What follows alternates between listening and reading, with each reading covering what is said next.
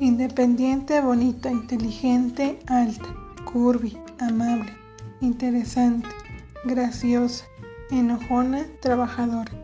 Todas las características según que, en palabras de ellos, la mujer perfecta. Y la pregunta es, ¿por qué mierda sigo soltera? Acompáñame en esta anecdotaria de una solterona con muy mala fortuna en el amor.